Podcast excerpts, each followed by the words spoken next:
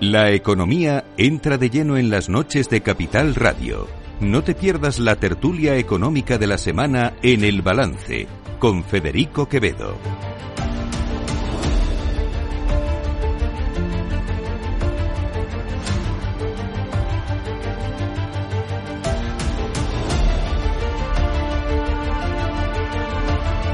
Las nueve de la noche, una hora menos en las Islas Canarias, se escuchan la sintonía de Capital Radio y eh, llega nuestro momento, pues probablemente de los más esperados de la semana, que es nuestra tertulia económica.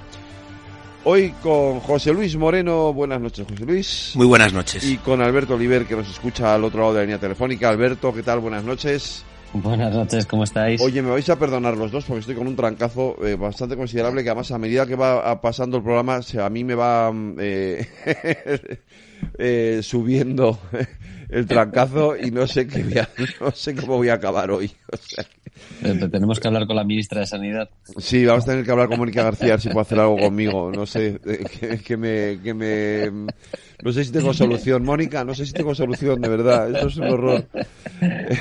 Ay, madre, madre. En fin, esto de las navidades es un horror, porque, porque al final eh, hace un tiempo horroroso, por las mañanas hace un frío que te mueres, de pronto a mediodía no sabes si hace frío o no hace frío, te entras en los sitios, te, te quitas Los jerseys, aires, sí. los aires, no sé qué, y, y al final te acabas... mm, y luego las cenas de Navidad que son tremendas. Porque otro día tuvimos la cena de Navidad Capital Radio, terminamos tardísimo y, en fin, por ahí danzando, ya te puedes, podéis imaginar. Bueno, ayer, eh, Consejo de Ministros. eh, yo, yo dividiría hoy, yo haría tres, eh, hoy tres, eh, dividiría esto en tres eh, partes. Una, el- lo que pasó ayer, o sea, el decreto de ese, ese decreto de medidas, porque además ahí hay una, eh, digamos, una pequeña tensión entre, en el seno del gobierno, entre el- los dos socios por el asunto de la, del impuesto a las energéticas que también hay que, que comentarlo. Luego está la salida ya definitiva a partir de mañana de, de la vicepresidenta eh, primera, de Nadia Calviño, y los posibles. Aquí hemos puesto ya, hemos hecho un perfil de lo que queremos y hoy hay ya nombres encima de la mesa, no sé si se- alguno se confirmará o no. Y yo luego haría un balance de 2023, ¿no? Yo creo que tenemos que hacer el balance económico de 2023, como lo habéis visto, y lo que, y lo que nos depara 2024, ¿no? eh, porque ya la semana que viene ya estamos en la primera tertulia de 2024, así que esta es la última de 2023. Así que si queréis empezamos por lo de ayer, Alberto, ese decreto de medidas eh, la- llamado Anticrisis. escudo anticrisis o escudo social, que luego son para todos, Sí. para los que tienen más y para los que tienen menos. Sí, ya, ya veremos a ver si, si se termina de aprobar, ¿no? Porque me, me- creo, creo haber leído que Junts había comentado que, que existían posibilidades de que no lo apoyasen porque mezclar churras con merinas para ellos era complicado, ¿no? No, es que para ellos Eh, es más bueno. importante la ley de amnistía que tomar medidas para aliviar las, la situación de la familia, sí. Sí, sí, eso, eso habían dicho, pero bueno, al final recordemos que, que el, que el Ejecutivo tiene una relación de fuerzas en el Legislativo tan precaria que cualquier, que cualquier pequeña vibración desencadena simplemente que, que, que, pues, que, este tipo de medidas pues no, no vayan a poder salir adelante, ¿no? Em, pues yo, en- entrando en, en lo que son las medidas anticrisis, ¿no? Eh, yo creo que, que hay, hay una parte importantísima que es el tema de la gratuidad de, los abonos de cercanías. Eh, no, me, no me ha quedado claro si eso parece, parece ser que vuelven a ampliar también otra vez el tema de, de los abonos a, a mitad de precio en aquellas comunidades que aporten un 20% adicional, ¿no? Para alcanzar el, o sea, el, gobierno pone el 30% y las comunidades autónomas ponen el 30% adicional.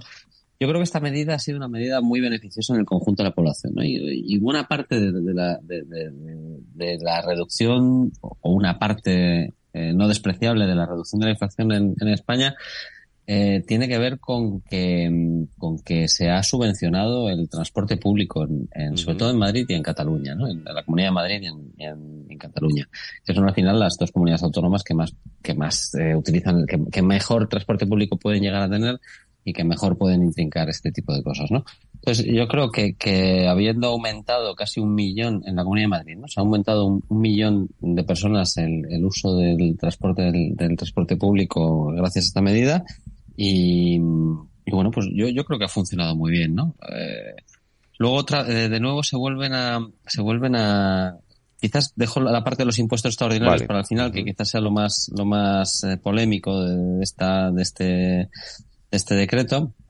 Eh, luego también se, se extiende el, el, plazo por el cual no se puede desahuciar a personas en situación de vulnerabilidad sin alternativa habitacional.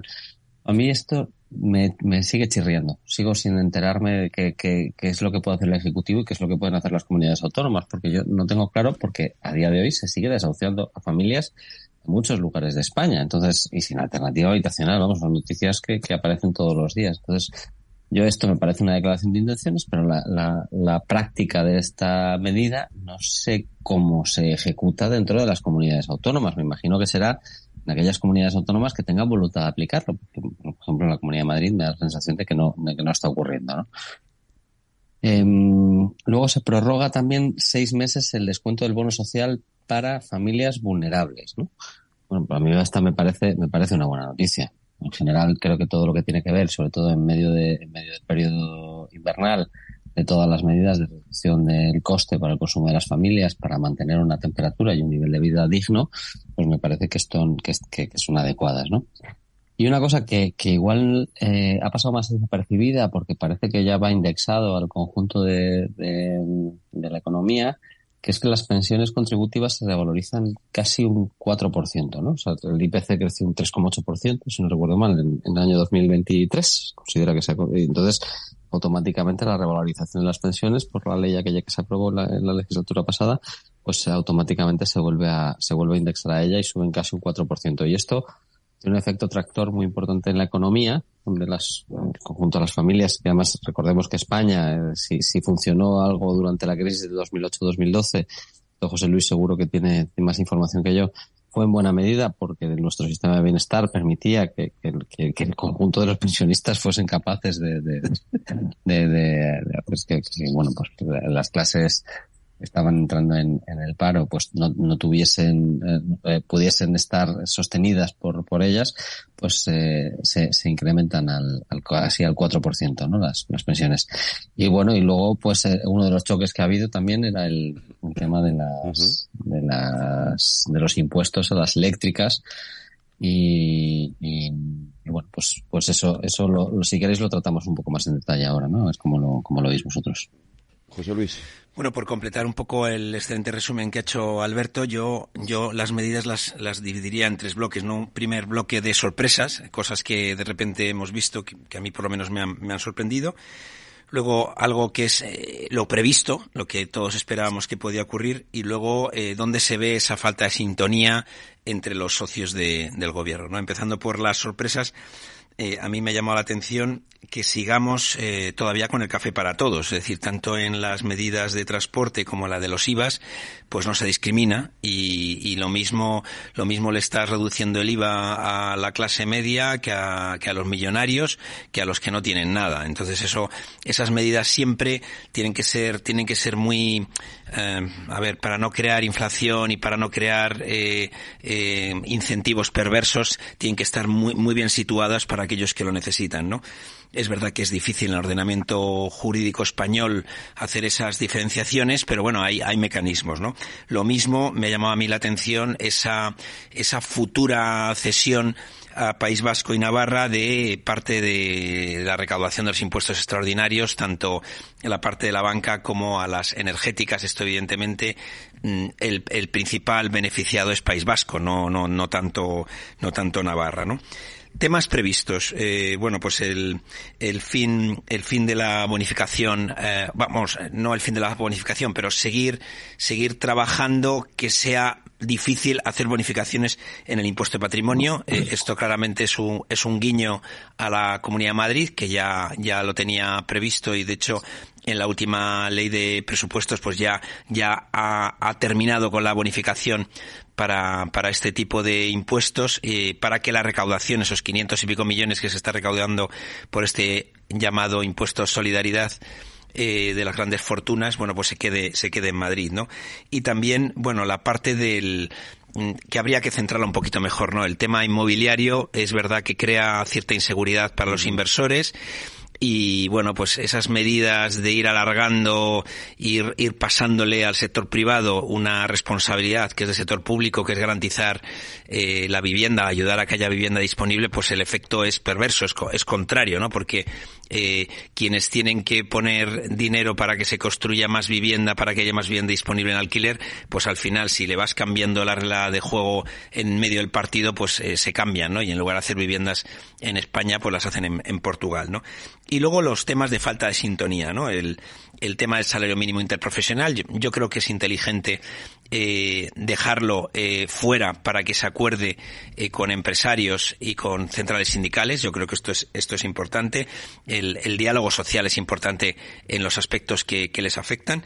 Y luego, eh, lo que he comentado antes, ¿no? La, las exenciones eh, para las empresas energéticas, yo creo que esto es una solución una solución que debe, debe estar en alguna mesa entre, entre el gobierno vasco, seguramente, y el, y, y el gobierno de España, porque al final básicamente se dice que ese impuesto que hay eh, una parte, esos, esos incentivos, si tú desarrollas incentivos en descarbonización para compensar lo que es la transición verde, bueno, pues esos miles de millones que paga, por ejemplo, Repsol, pues una parte los podrá dejar fuera de los impuestos. Pero claro, hay que tener en cuenta que eh, tendremos presupuestos seguramente en el mes de abril, eh, si es que hay presupuestos, que yo espero que los haya, y, y, y, y, entre que lo ejecutas, pues es muy difícil que esos 8.000, 9.000 millones que paga Repsol, pues eh, de alguna forma se puedan dedicar a esto.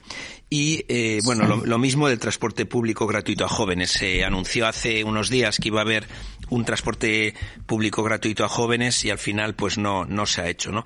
En general, bueno, pues se trata de, de eh, una parte que llamamos en economía un cañonazo fiscal, eh, sobre todo a las rentas. Eh, hay el coste más o menos que salen los medios que podrían tener las medidas es en torno a esos 5.000 millones de euros, eh, pero es verdad que han recortado 2.500 de los recortes de, del IVA, los IVAs que vuelven al resto. Y luego sí, sí es curioso el, impuesto a la banca que se mantiene, eh, que, que, bueno, pensemos que este año va a ser un año distinto para la banca, porque hay previsto a partir del mes de mayo que haya recortes de tipos de interés. Entonces, eh, realmente esos, esos beneficios extraordinarios eh, de la banca seguramente no lo van a ser tanto con esa vuelta a la senda de tipos de interés eh, bajos, ¿no? Y bueno, pues todo esto es un poco lo que tenemos encima de la mesa. Vamos a ver si, como ha dicho Alberto, se aprueba o no se aprueba, porque, claro, estas leyes ómnibus donde se mete de todo, pues al final siempre acabas pisando callos y es verdad que los, los, los socios de gobierno eh, son de diferentes sensibilidades y algunos, en concreto los, los independentistas catalanes, son muy, o sea, tienen, como ha dicho también Federico, su obsesión, que es vamos a poner en marcha la ley de amnistía, todo lo que sea distraernos con otras cosas que no sean la ley de amnistía no me interesa y si además esto va a retrasar, eh, como hay otra norma por en medio que va a retrasar tres semanas o cuatro semanas, pues no, no me interesa. Entonces, bueno, vamos a ver qué ocurre a partir de ahora. Alberto. Sí, eh, yo me, me, gusta la clasificación que ha hecho José Luis y, y además me da, me da pie para, para, enfocarla de otra manera, ¿no? También que, que, a mí me gusta, me gusta darle la vuelta a lo que dice José Luis. Eh, él hablaba de, de, tres escenarios, ¿no? El de las sorpresas, el de lo que estaba previsto y donde se ve la falta de sintonía. Yo donde él, él hablaba de las sorpresas y hablaba un poco del café para todos, eh, eh, yo el café para todos lo veía un poco cuando el gobierno aplicó la, la, la, la reducción de 20 céntimos. Sin duda, ese es el, el, ejemplo del libro. Eh, sí. Eso era el, el, transporte para todos porque esencialmente además era una medida incluso te diría que, que, que eh, regresiva, ¿no? Porque la, quienes más se benefician de esa medida más allá de los profesionales del sector del transporte, eran quienes más utilizan el coche y quienes tienen coches con mayor cilindrada, ¿no? que normalmente viene siendo la gente pues con, con más recursos económicos. ¿no? En este caso, no estoy de acuerdo contigo en el que esto sea un café para todos, porque esencialmente el transporte público lo utiliza, eh, utiliza la, la, gente de clase media, la, la, gente de clase baja porque no tiene coche, la gente de clase media, sobre todo de grandes ciudades, y que además tiene un doble efecto, ¿no? Tiene un efecto que reduces el, eh, la importación de combustibles a nivel general, ¿no? Si lo vemos desde un punto de vista macro, al final, si tú reduces el consumo global de combustible de un país, tu balanza comercial de pagos se, beneficia de ello. Entonces, reduces tu dependencia de combustibles fósiles del exterior, ¿no? Y además mejoras tu balance comercial. Además reduces la emisión de gases de efecto invernadero. ¿no? Si, si se demuestra efectivamente que la reducción en el precio en eh, tiene un impacto muy positivo en, que la gente decida coger el transporte público. Por ejemplo, a mí no me afecta porque, o sea, no me afecta porque yo necesito eh, un coche con varias sillas de niños para llevarles de un sitio a otro de vez en cuando.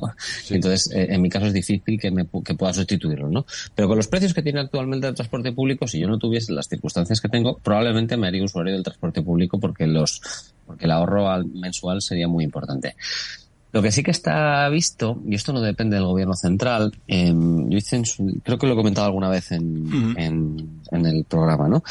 El mayor incentivo al uso del transporte público dentro de, eh, o sea, dentro de, dentro de un sistema es el, la mejora en la, en la, reducción de los tiempos y, la comodidad del transporte público. Es decir, si, creo recordar, ¿eh? o sea, estoy hablando de memoria, eh, si la incidencia en, en, el, en, en el precio era de un 1%, bueno, la, elasticidad era un 0,1%, es decir, un 10%, es decir, por cada euro que rebajas, por cada, eh, eh, por cada euro que se rebaja se, aumenta un 10% el uso de transporte público. Eh, en, el, en, el, en el caso de la mejora del tiempo, por cada, o sea, la elasticidad era de 4,7, es decir, era 4,7 veces superior la elasticidad a la reducción en el tiempo eh, con respecto a la reducción en salario, ¿no? en, en coste. Y entonces eso es una cosa que no depende del gobierno. Bueno, hay una parte que sí. En el caso de los cercanías, efectivamente, ahí dependería del gobierno. ¿no? Pero el conjunto de la red de transporte de las dos zonas más pobladas y que mejor transporte público pueden tener, que son tanto Cataluña como la Comunidad de Madrid, eh, lo que verdaderamente mejora el uso del transporte público es, es la mejora en sí misma de la red del transporte, ¿no? Em, eh, con, em, y, a mí me parece que esto es, que es importante, ¿no? Si tú vas a países donde, a países del norte de Europa, donde el transporte público funciona de otra manera, se utiliza la bicicleta, está integrada perfectamente, tiene carriles segregados, transporte público, yo creo que estos países ahora mismo no podrían volver al sistema anterior. Estas cosas porque tiene implicaciones eh, muy beneficiosas para el conjunto de la población. ¿no? Quiero, recordar que fue en Holanda, que a mí hay una medida que me gusta muchísimo y cada vez que puedo saco. Eh, el gobierno holandés llegó a un acuerdo con, con, el sector privado, con las empresas, donde pagaban a los trabajadores que fuesen en bicicleta al trabajo. Y esto, eh, dices, bueno, es, un poco contraintuitivo, ¿no? Eh, voy a pagar a la gente. Bueno, es que lo que se ahorraban en el sistema sanitario holandés con la gente que iba en bicicleta al trabajo era muy superior a los, a los ingresos que dejaban de tener o a los pagos que hacían efectivos a los trabajadores de, holandeses que iban en bicicleta, ¿no? Entonces, em, yo las medidas de transporte las veo bien, creo que es bueno que se sigan manteniendo y creo que durante este periodo lo que no podemos hacer es dormirnos en los laureles y no perder de vista que en realidad el objetivo es tener un sistema de transporte público que sea súper atractivo para todos aquellos que lo quieran usar, es decir, libertad para usar el transporte público. Eh, con respecto al IVA, eh, yo creo que el IVA, en, eh, parece que el IVA en el, en el ámbito del, de, de la energía, ¿no? Eh, se, se, se, vuelve a los IVAs anteriores, a mí siempre que los precios de la energía vuelvan a los límites anteriores y me parece que la medida era no era tanto por coste que al final el coste que se puede ahorrar una familia por pagar el 5 o el 10% de IVA puede ser poco sino para el conjunto de la inflación del país yo creo que ha sido una medida que ha sido buena para, para poder, eh, o sea, porque todos los indicadores que dependen de la inflación, pues al final tienen en cuenta, tienen en cuenta los precios de la luz, es decir, esa reducción del 5 o 10%, pues no sé cuánto habrá ayudado, pero mi sensación es que alguna décima ha bajado el conjunto de, la inflación de España y creo que me parece bien que si los precios vuelven a reducirse en términos energéticos, se vuelva a ello. Ya veremos qué pasa en el estrecho de Hormuz, que yo tengo mis dudas, aunque España es verdad que no está particularmente afectada por, por, la crisis que puede venir de, allí, ¿no? Em, y bueno, el tema de la cesión de impuestos extraordinarios a País Vasco a Navarra es verdad que esto no lo tengo hablado con nadie, eh, pero a mí en general lo que es la cesión de impuestos a comunidades autónomas no me parece, no me parece adecuado. Ahí sí que estoy, sí que estoy con José Luis, ¿no? Y, y, las medidas a las que se refería, que eran las TTT, ¿no? que le gusta nombrar a Judy de vez en cuando, las Tailored Targeted Temporally, pues efectivamente quedan un poquito, quedan un poquito a desmano, ¿no? Eh, no sé si enrollas. No, no, no, no, tranquilo, podéis, podéis. yo, ahí, si me permites, solamente por, por ya, si me llama también la atención, ya cuando vas desgranando las medidas, el, tema del IVA de los alimentos, ¿no? Que coges y dices, eh, bueno, tenemos IVA reducido para la leche, el pan, los huevos, el queso, las legumbres y las verduras.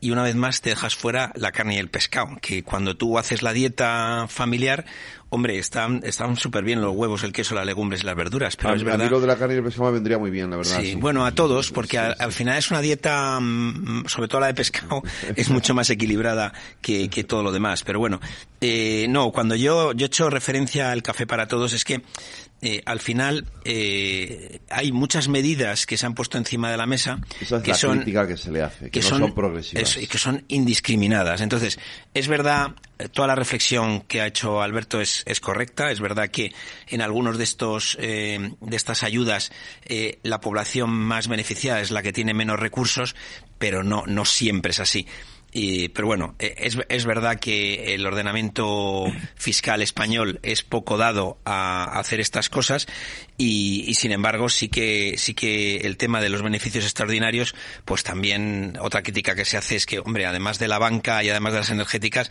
hay otros sectores que han tenido después de la pandemia y después de, la invasión eh, rusa de, Ucrania, pues han tenido eh, beneficios extraordinarios. Pero bueno, ahí nos meteríamos ya en, en una, como se dice, una camisa de once varas, ¿no?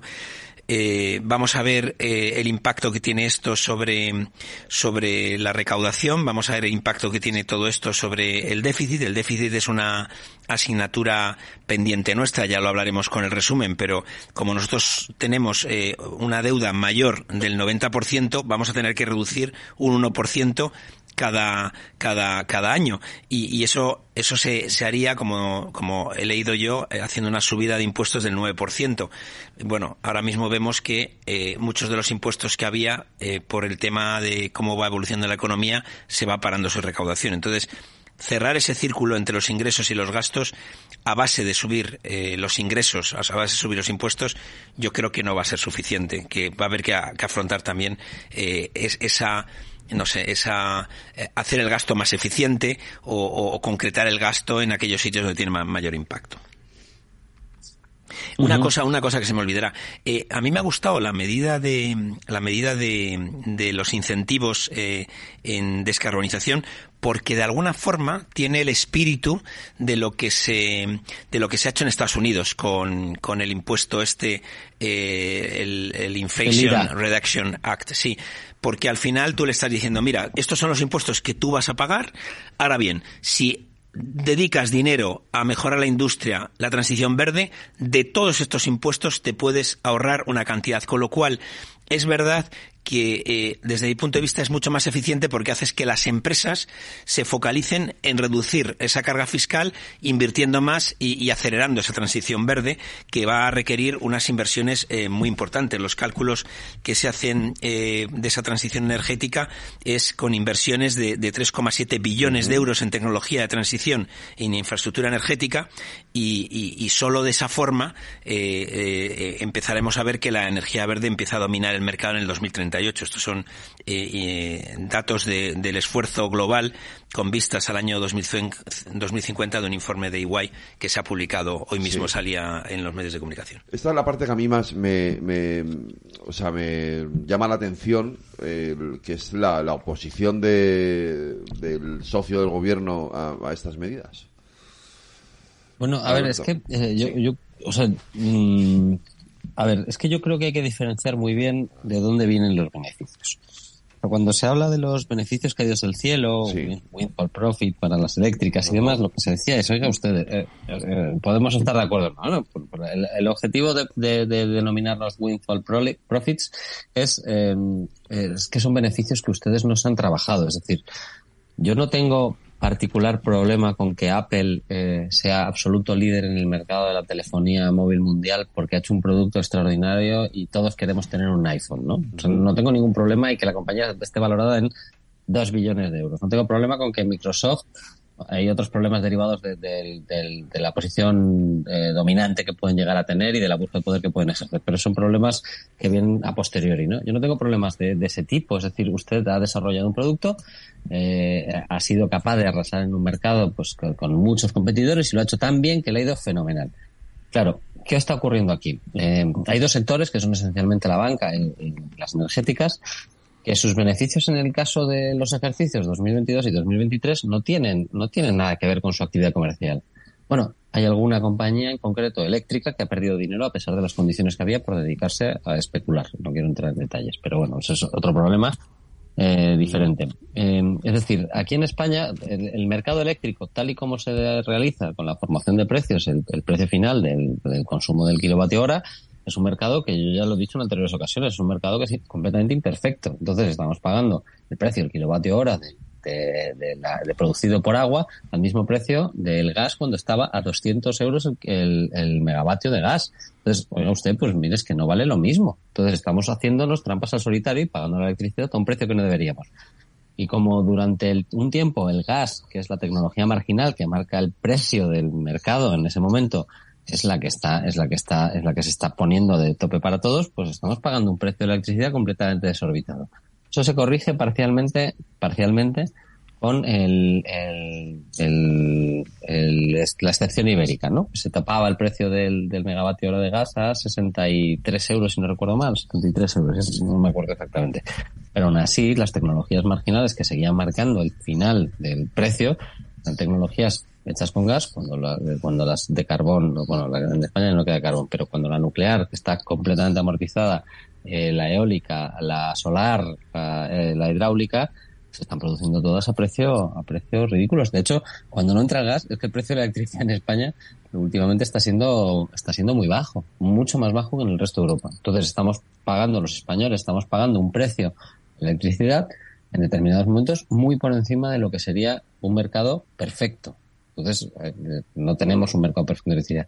Y en el caso de la banca, en la banca no es porque lo haya hecho mejor. De hecho, la banca lleva un proceso de reajuste de tres pares de narices en las dos últimas décadas, desde el, desde el, vamos a dejarlo en, en 15 años, ¿no? Pero lleva un proceso de reajuste muy fuerte y de repente da beneficios. Hombre, esto no es porque la banca lo está haciendo mejor que el resto de los competidores a nivel global. Eso es porque los tipos de interés han subido, permitiendo unos márgenes que no se tenían hasta ahora. Y además, en el caso de la banca española, ha decidido remunerar poco o nada bueno, nada o poco, porque ahora empiezan a remunerar algunos depósitos, depósitos a los clientes. Entonces, estamos jugando con cartas trucadas en dos mercados determinantes para, para la evolución de la economía del conjunto de España. Em, entonces, yo no, o sea, la cuestión de por qué se graban beneficios extraordinarios y por qué se denominan beneficios extraordinarios, sabéis que en, cuando hablamos de mercados perfectos, los beneficios extraordinarios son todos aquellos que sobrepasan el umbral del precio marginal del producto que se vende. En este caso está claro que hay dos mercados que están aprovechando una situación determinada que estamos pagando entre todos. Entonces, es lógico que el Ejecutivo se dedique a repartir los beneficios que no son parte de, o sea, que no, que no son fruto del trabajo que han realizado estos sectores por mejorar la situación? Yo creo que sí. Dices, oye, pues eh, vamos a ver si esto lo podemos conmutar y, y, ya que las eléctricas, por ejemplo, son las que saben cómo hacer las mejores inversiones en, en, transición ecológica, bueno, pues lo podemos ver. A mí no me parece a priori mal. Es un poco lo que hizo Michelle Bachelet, pero para el conjunto mm. de todos los sectores en Chile eh, hace ya pues 20 años más o menos y que le funcionó extraordinariamente bien. Vamos a ver si aquí nos puede funcionar también igual. Pero vamos, eh, a mí lo de grabar los beneficios extraordinarios me sigue sin parecer mal. Bueno, lo que pasa es que es verdad que son, son dos sectores eh, internacionalizados, dos sectores que compiten en mercados internacionales, tanto la banca como las energéticas. La banca, eh, básicamente lo que ha hecho ha sido lo que tú has explicado que tengo que pagar al gobierno 800 millones, pues no remunero las cuentas de los clientes y al final son los clientes los que estamos pagando esos 800 millones. Eso Pero eso no ha sido así, eso ha sido justo al revés, porque cuando la banca estaba perdiendo dinero y no se remuneraban porque los tipos de interés no daban, la banca competía. pero la, verdad... Las hipotecas se concedían. Alberto, La, verdad del barquero es que eh, ahora mismo, salvo contadas excepciones, eh, la banca está remunerando muy poco esas cuentas corrientes. ¿Por qué?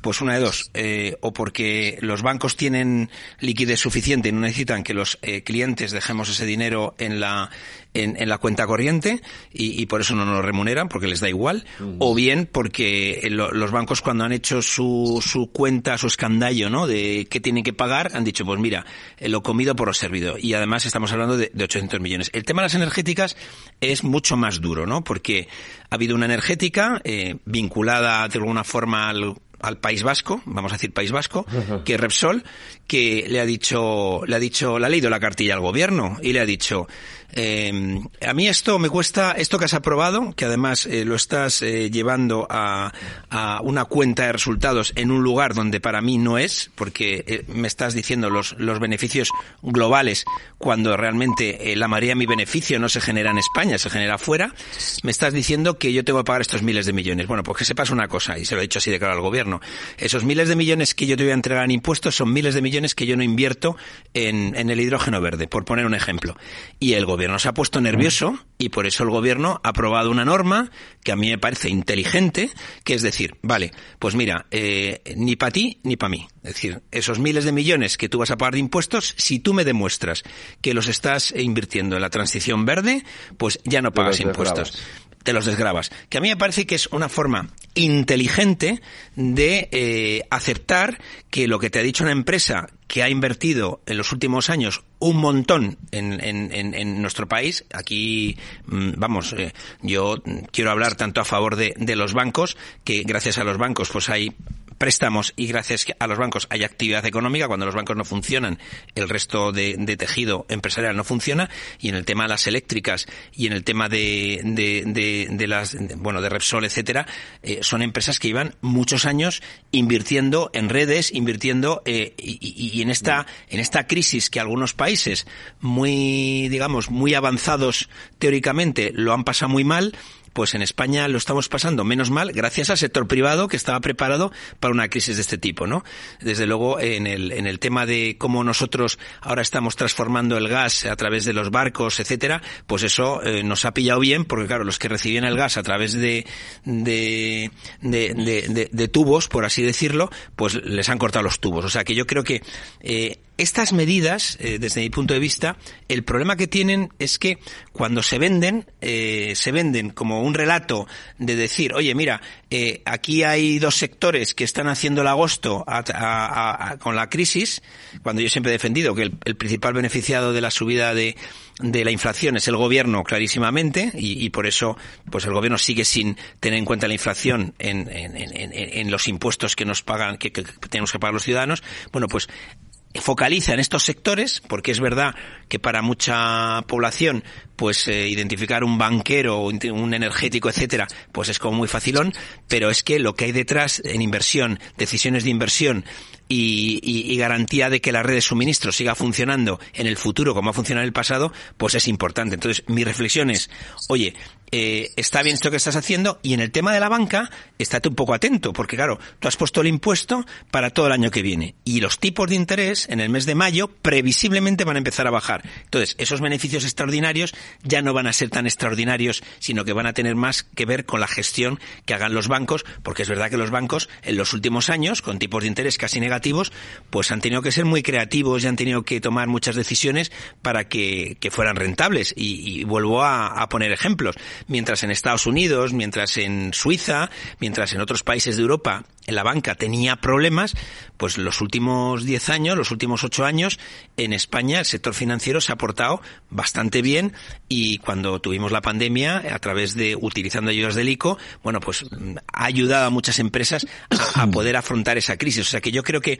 eh, lo que echo de menos es un mayor diálogo entre el gobierno y los sectores que van a recibir esas ayudas y luego vender esto, de que como siempre se dice, ¿no? Además de que pago impuestos, me pones verde, ¿no? Bueno, pues yo creo que, eh, por lo menos en el aspecto de la, de lo que son las energéticas, esta decisión que se ha puesto encima de la mesa, por lo menos lo que yo he leído, tiene buena pinta. Vamos a ver en qué se traduce el año que viene, porque esto seguramente solamente será posible aplicarlo cuando se apruebe el presupuesto. Alberto, ¿un comentario a esto? Nada, no, simplemente recordar que, eh, no, a ver, eh, ¿cómo, cómo, ¿cómo lo puedo decir? Eh, de manera que se me entienda como claramente, ¿no? Eh, si el diferencial bancario estaba a finales del año 2021, en plena crisis, en el 1,64%, ahora está en el 5,1%. Es decir, hemos multiplicado por tres veces, 3,2, 3,3, eh, el margen de beneficio que tienen los bancos simplemente por el diferencial entre que los bancos cobran a los clientes y el que pagan pero a los ten en cuenta la, la morosidad ten en cuenta la morosidad que está creciendo. No pero ha crecido muy poco José Luis de momento de momento sí sí. por eso dices a día de hoy entonces lo que no podemos o sea y yo yo asumo una cosa ¿eh? los negocios privados son negocios privados los mercados son negocios ninguna empresa energética ni ningún banco ni ninguna empresa ningún sector va a cometer inversiones si no son rentables.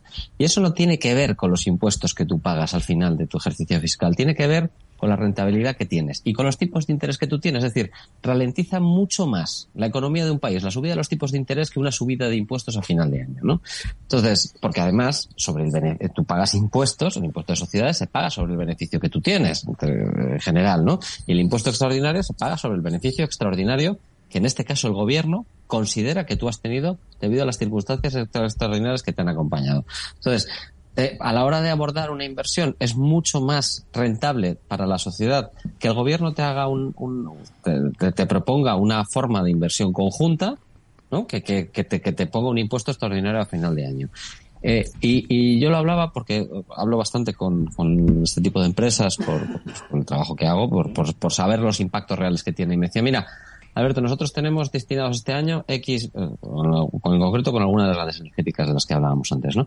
Yo pago, eh, eh tengo, eh, tengo, me invento la cifra, 1.500 millones de euros para invertir este año. Si vosotros me subís los impuestos, entonces yo lo, a lo mejor lo dilato un poquito en el tiempo, pero las inversiones que tengo previstas son las que tengo previstas y me dependen exclusivamente de la seguridad jurídica y del tipo de interés al que estoy pidiendo los préstamos. y, y por supuesto yo tengo la sensación de que algunas palabras que se dijeron gruesas por parte de algunas energéticas en algún momento son palabras al viento que son simplemente para generar un estado de opinión pública con, después de la salida de Ferrovial para apretar al gobierno y generar un clima donde este gobierno, entre comillas, es enemigo de las grandes empresas, ¿no? Pero, pero, ninguna empresa creo y ha funcionado, ha funcionado, ¿eh? Ha funcionado. Eh, funciona, pero es que las, las, las, eh, eh, las las, las empresas del IBEX 35, obviamente, y las grandes empresas de este país, pues tienen sus propios intereses, y es lógico y normal. Lo que tenemos que entender, igual que cuando el gobierno lanza cortinas de humo, los distintos gobiernos lanzan cortinas de humo, tenemos yo creo que también la obligación de saber cuando las empresas lanzan cortinas de humo. Que además hay algunas energéticas de este país que al frente de suya están políticos de reconocido prestigio. Entonces no pensemos que lo que hacían en un lado no lo van a hacer en el otro. ¿Eh? Yo creo que soy suficientemente claro, ¿no? ¿Con quién? ¿Con, quién? ¿De, quién, de qué ha, ha quedado meridiano. Entonces, eh, claro que se hace. Y cuando Repsol dice, no, pues nos vamos a ir, Repsol no se va a ir de España. Y no creo que lo vaya a hacer porque el cisma sería monumental. Pero, pero bueno, lo dice y genera un estado de opinión y entonces las noticias de todos los periódicos Salmón del día siguiente lanzan ataques contra el gobierno y entonces el PNV se pone del lado que se pone y empieza a trabajar para que esto se reduzca de otra manera. Yo no tengo dudas, o sea, no tengo pruebas y, y, tengo muy pocas dudas de que eh, la, la, modificación del impuesto a las eléctricas se ha hecho vía eh, acuerdo político con el PNV y que esto es un tanto que no se dirá, pero se apuntará el PNV en su hoja de, eh, de ruta eh, para los próximos años, ¿no? Que tienen a un presidente de, una, de unas compañías más importantes de este país, tienen a Iberdrola montando hubs de innovación en el País Vasco a, a Cholón pues hombre, el PNV está muy interesado en tener contentas a las empresas eléctricas, que eh, creo que Iberdrola tiene la sede fiscal allí, ¿no? Además. Eso es, no solamente Iberdrola, sino también Repsol, ¿no? No, Repsol también tiene la sede fiscal allí. Sí. Repsol es que directamente tiene un presidente del PNV. y además tiene un presidente del PNV, Entonces, pues bueno. No vamos a, eh, no, no, no vamos a negarlo. Oye, eh, antes de irnos a la pública, Alviño, se va mañana. Eh, quién viene, porque se habla de hoy ha salido varios nombres. Varios nombres, el de Carlos Cuerpo está ahí también ese el de este que era el articulista del país. Eh, Ángel Ubide. Sí, Ángel Ubide, que también se le menciona mucho, y Daniel Lacalle decía que si era Ángel Ubide, en fin. Daniel eh, trabajó con, claro. con Ángel en, en Citadel, porque sí, es. Ángel Ubide está en el Edge Fan Citadel. Bueno, el presidente de gobierno nos dio las pistas hace una semana, nos dijo que tenía que ser un economista, nos dijo que tenía que tener eh, claro y conocer tema internacional. Los, eh, claro, los tres nombres que se han puesto en circulación, que todos sabemos que en política cuando pones nombres en circulación a veces los pones para quemarlos. Para quemarlos, sí. Eso es. Pero los tres que se han puesto son los que tú has señalado, incluso Gonzalo García, el secretario de Estado de Economía, tanto Carlos Cuerpo, que es secretario general del Tesoro, eh, como Gonzalo García son economistas del Estado. Los dos conocen perfectamente la actividad que ha hecho la vicepresidenta Calviño a nivel internacional y a ellos les conocen, que eso es muy importante. Y lo mismo pasa con Ángel Ubide.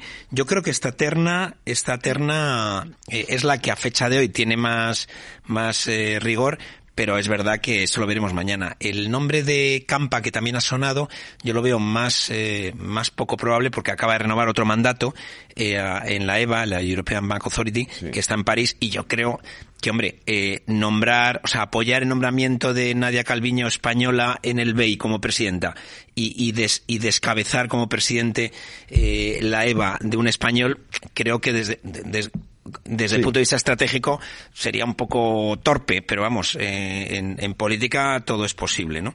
Si echo de menos en esta terna ninguna mujer, eh, no han sonado, no. no. han sonado mujeres y me, y me, me causa un poco de sorpresa, porque en España tenemos muy buenas economistas, economistas del Estado, por supuesto, pero muy buenas economistas que podrían hacer ligadas, eh, bueno, pues a la CNMV, ligadas al Banco de España, que podrían hacer también un, pues una... aquí una maravillosa. Sí. un buen papel.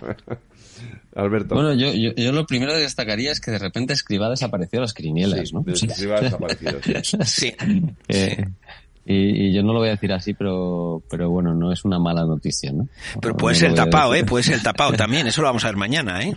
Sí, no, no, a ver, a ver qué pasa mañana. Yo, yo, tengo la sensación de que Escriba no está ya allí y, y van a, o sea, porque hubiese sonado más. Mi sensación es que hubiese sonado más. Coincido con José Luis en que el hecho de que no haya sonado ninguna mujer es una de las cosas que iba, que iba a nombrar ahora, ¿no? Digo, yo no, no sé, eh, mi, mi yo, yo, fijaros, yo creo que voy a apostar porque independientemente de, de, quién vaya a ser, creo creo que mañana nos vamos a llevar una sorpresa y no va a ser ninguno de los que se ha dicho y ya, va a ser una mujer. ¿Te imaginas? Eso puede ser. Sí, sí, conociendo al presidente del gobierno todo es posible. Claro, porque además el, el eh, Nadia Calviño le ha funcionado muy bien, tenía un perfil pues muy técnico, muy bien conectado con Europa, que ha sido capaz sí. de, de generar eh, de generar pues pues importantes conexiones con bueno, vamos la economía española no va mal y se han conseguido las cosas que se han conseguido durante este, durante este tiempo. Yo creo que una de las claves ha sido precisamente la figura de Calviño ¿eh? uh -huh. con todos los claroscuros que pueda tener no pero pero la conexión europea de Nadia Calviño nadie la pone en duda. Y, y, mi sensación es que eso, que, no, que, mañana nos vamos a encontrar alguna sorpresa, pues, pues hombre, no, no, no, a nivel de Max, de Max Huerta o de Martín Huerta, pero creo que, creo que vamos a tener eh, eh, alguna sorpresa, ¿no? Porque había una chica, me viene a la cabeza una chica, me recuerdo que se llamaba Margarita, ¿no? Que, que descartaron también de algún proceso de selección en, en, la Unión Europea que tenía muy buena fama. La subgobernadora del Banco de España. Es, subgobernadora del Banco de pues, España. Pues, pues no sé, yo, yo, no, yo, no, puedo hacer más previsiones porque he estado, he estado, revisando bibliografía en internet a ver si encontraba alguna pista, pero juro que no he encontrado nada. Y, luego él, él, ha dicho además que va a haber varios movimientos, o sea, eh, en la entrevista que le han hecho, eh, ha dicho que, que va a haber varios movimientos, o sea, que el nombramiento, va, no sé si se refiere a que por un lado se va a nombrar otro vicepresidente primero y, y se va a nombrar un ministro de, o ministra de, de Economía pero bueno, eso lo vamos a ver mañana. Yo creo que la hora serán las 12 y ya lo sabremos. Es a primera hora de la mañana, seguramente cuando leamos el periódico, el de siempre, sí. veremos el, ya, ya el, la te, filtración. Ya, ya, tendremos alguna filtración. Nos vamos a la publi y vamos a hacer balance de 2023.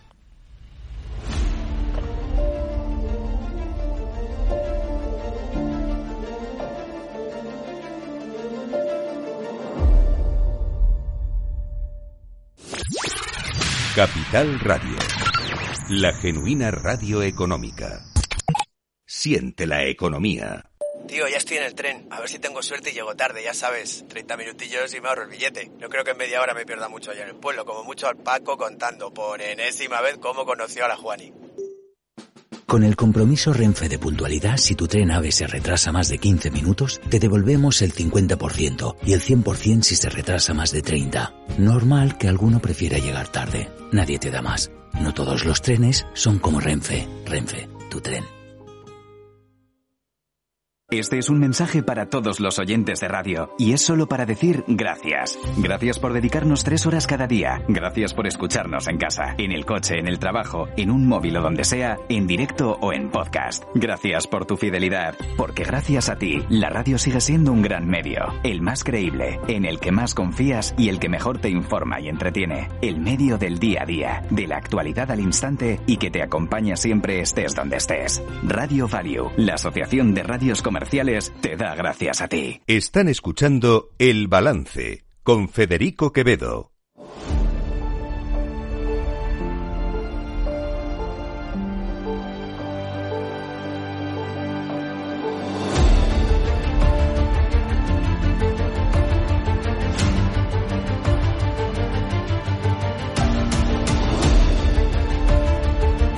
Vamos allá con nuestro último tramo de esta tertulia. Alberto, José Luis, eh, si tuvieseis que hacer un balance, que esto por eso se llama así este programa, de este 2023, ¿con qué os quedáis? Pues venga, Alberto o José Luis. Así, así a lo loco. Así a lo loco, venga. Que no sea porque no se ha avisado antes, ¿eh? Sí, sí. Pues mira, yo, yo pensaba hacer un análisis más sesudo, eh, pero bueno, me, me, me- ¿con qué me quedo? Yo me quedo con eh, la... Lo voy a decir así, aunque en realidad te- luego lo podré matizar, ¿no? Vale. La buena marcha general de la economía a pesar de todos los nubarrones. Ujú. Lo dejo, lo dejo así. Yo, yo, si me permite, luego hacemos el análisis. Yo, yo te diría que ha sido un año donde la inflación se ha des- desbocado y, y esa inflación la han pagado sobre todo la gente que tiene menos recursos, porque donde más se ha visto esa subida de inflación es en, en los productos básicos que todos eh, compramos en los supermercados y, y- y si yo tuviera que elegir, igual que en su momento en la otra crisis era la prima de riesgo, yo ahora cogería sin lugar a duda el precio del aceite de oliva. Lo del aceite de oliva es que lo hemos hablado muchas veces en este programa, es un indicador, es un despropósito. El otro día vi, vi en un supermercado un litro de aceite de oliva de toda la vida a 14 euros el litro, cuando yo, mi memoria me dice que hace menos de un año y pico podía estar a 2, 3 euros, ¿sabes? Pero, pero luego es verdad que el contexto internacional es malo y bueno, y muchas de las medidas que aplica este gobierno son muy similares a las que están aplicando otros gobiernos de la Unión Europea. O sea, yo, yo si tuviese que hablar de un año de inflación hubiese hablado del año 2022, ¿no? El año 2023 donde la inflación se sitúa en el 3,8%, ¿no? Más o menos. El año pasado sí que fue una salvajada. Y, y bueno, por ejemplo, en, en términos económicos, el PIB, que a mí no es el indicador que más me gusta y, algún día tendríamos que hablar de- de- del PIB como indicador en sí mismo. El PIB ha crecido eh, un 2,4% cuando la media de todos los organismos internacionales, incluso la OCDE creo que daba un 0,8% de previsión para el año 2023.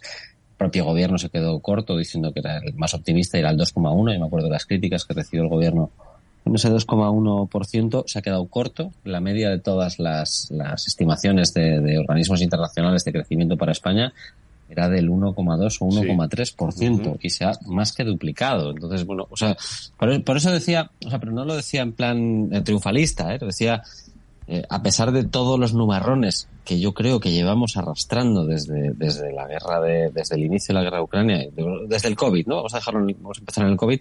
Desde el año 2020 yo tengo la sensación de que vivimos una situación de excepcionalidad eh, y desde un punto de vista económico creo que el comportamiento de la sociedad española está siendo extraordinario. Habrá parte que tenga que ver con las medidas que toma el gobierno y habrá parte que tiene que ver con el comportamiento de los propios consumidores y de los propios trabajadores españoles, ¿no?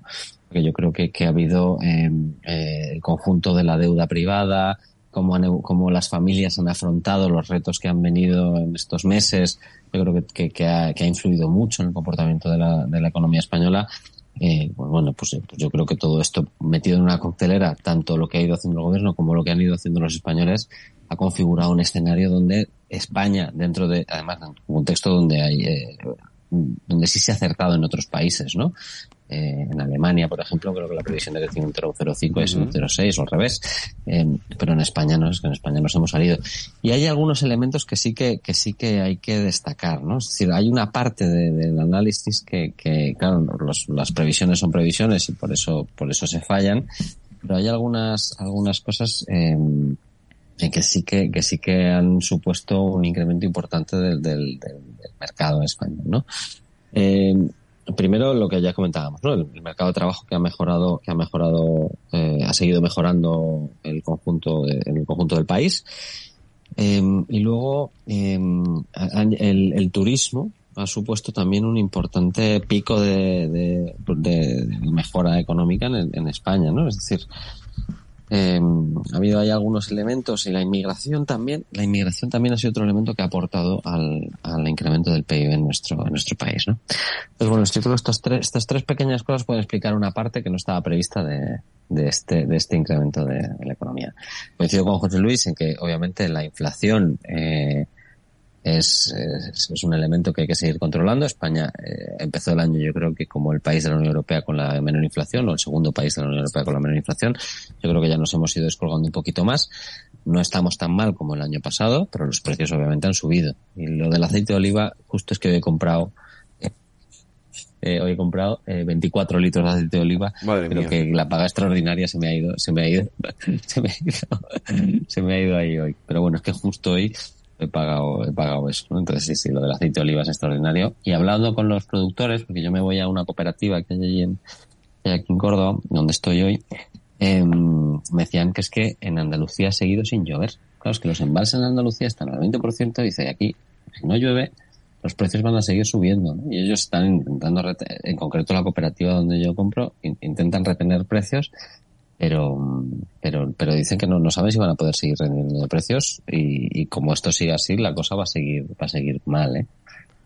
yo dos temas do, dos temas también de este año que destacaría sería toda la subida de impuestos que hemos tenido. La verdad es que si miras todos los impuestos que se han subido, pues son un montón, eh, más de 50 impuestos. La presión fiscal nuestra es, es muy elevada porque además tenemos que subir, tenemos que sumar los impuestos al trabajo que hay otros países que no los tienen tan, tan elevados como nosotros.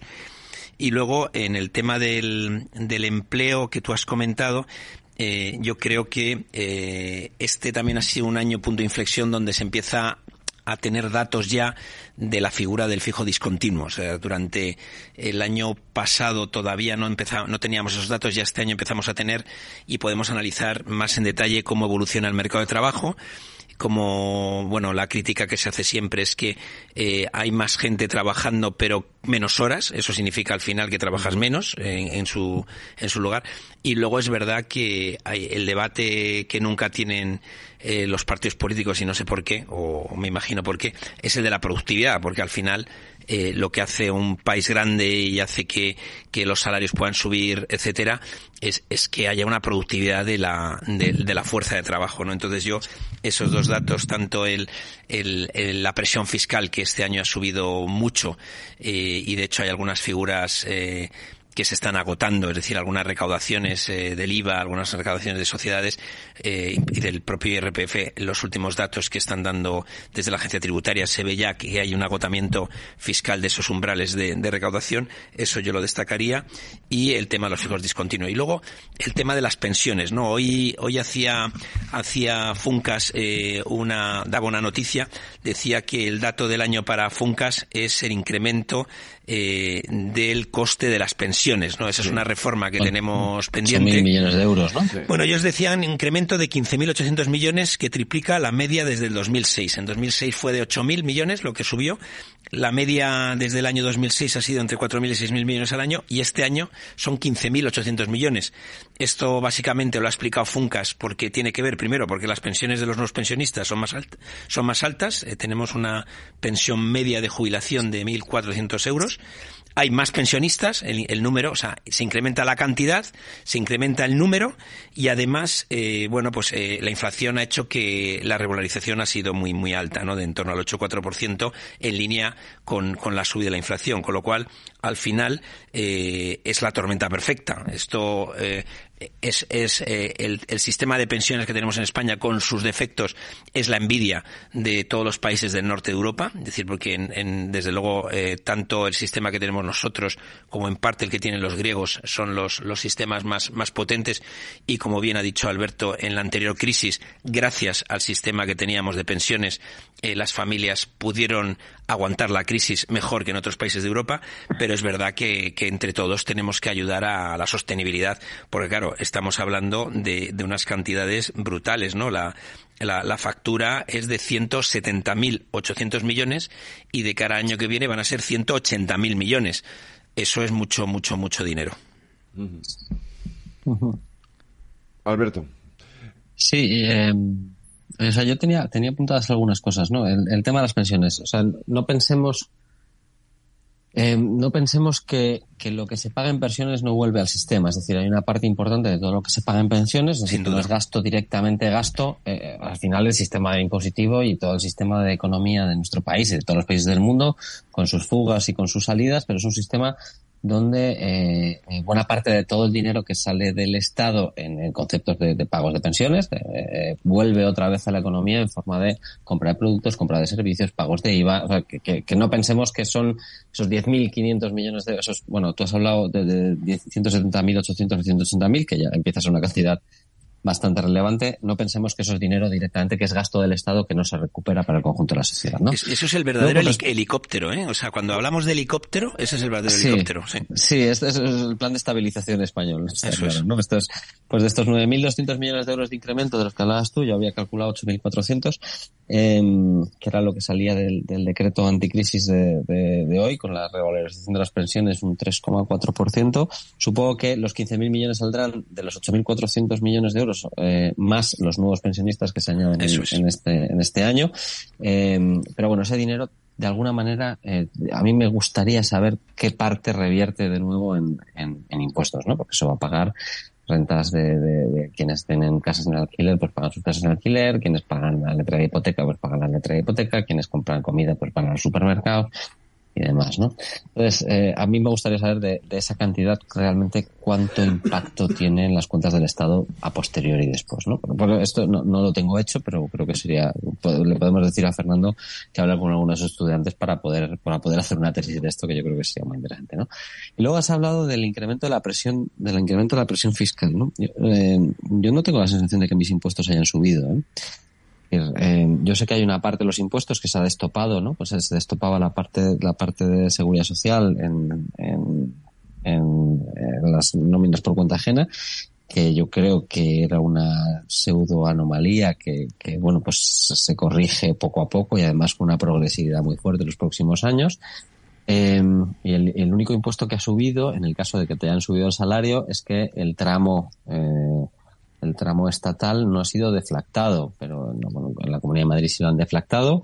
Eh, no estoy seguro de si en otras comunidades autónomas lo han hecho. Es decir, el único sí, hay, varias. Me parece que Galicia, Castilla y León, pues, incluso Valencia en su momento también se hizo, sí. Entonces, bueno, pues en, todas aquellas, aquellas comunidades autónomas no se haya hecho una deflactación, pues te han subido de facto el tramo impositivo. Sí te han subido el salario, si no te han subido el salario, no te han tocado un euro eh, creo que en mi caso me han subido un 2%. En los últimos, en los últimos 15 años el salario eh, creo que ha subido un 2%, un 3%. Entonces a mí, a mí de hecho no me, a mí los que el, el, salario no me ha entrado por ahí. No, no, no pago más impuestos que antes, ¿no? Y, y mi sensación es que con, con las bajadas de IVA y con algunas cosas al final he acabado pagando menos, ¿no? Entonces, ¿el coste puede ser mayor para algunas empresas? Pues es posible que sea mayor para algunas empresas. Querría saber cuánto también, ¿eh? Porque recordar, recordar que en el año 2007, en impuestos de sociedades que se pagaban en el conjunto de España, era muy superior al que se pagan ahora, incluso con los márgenes empresariales disparados que teníamos el año pasado, ¿no? Entonces, eh, yo, yo, tengo, tengo mis reservas a la hora, o sea, que me parece bien como dato macro hablar de la presión fiscal en general, pero en particular yo no tengo claro que estas cosas estén afectando de verdad. Y si están afectando, me gustaría saber en dónde, porque querría analizarlo. Yo y Alberto que sepas, si, se sube la recaudación es porque la gente paga más impuestos. Eh, no, pero es que tenemos un máximo de afiliados a la seguridad social, tenemos un máximo de trabajadores, se ha subido el salario mínimo interprofesional un, casi un 40%, un 37, un 40% en los últimos años y hay buena parte de la población española que tributa, que te paga más en impuestos porque gana más en conjunto. Pero esto ocurre en la misma medida en la que las empresas españolas tienen disparados los beneficios en general, ¿no?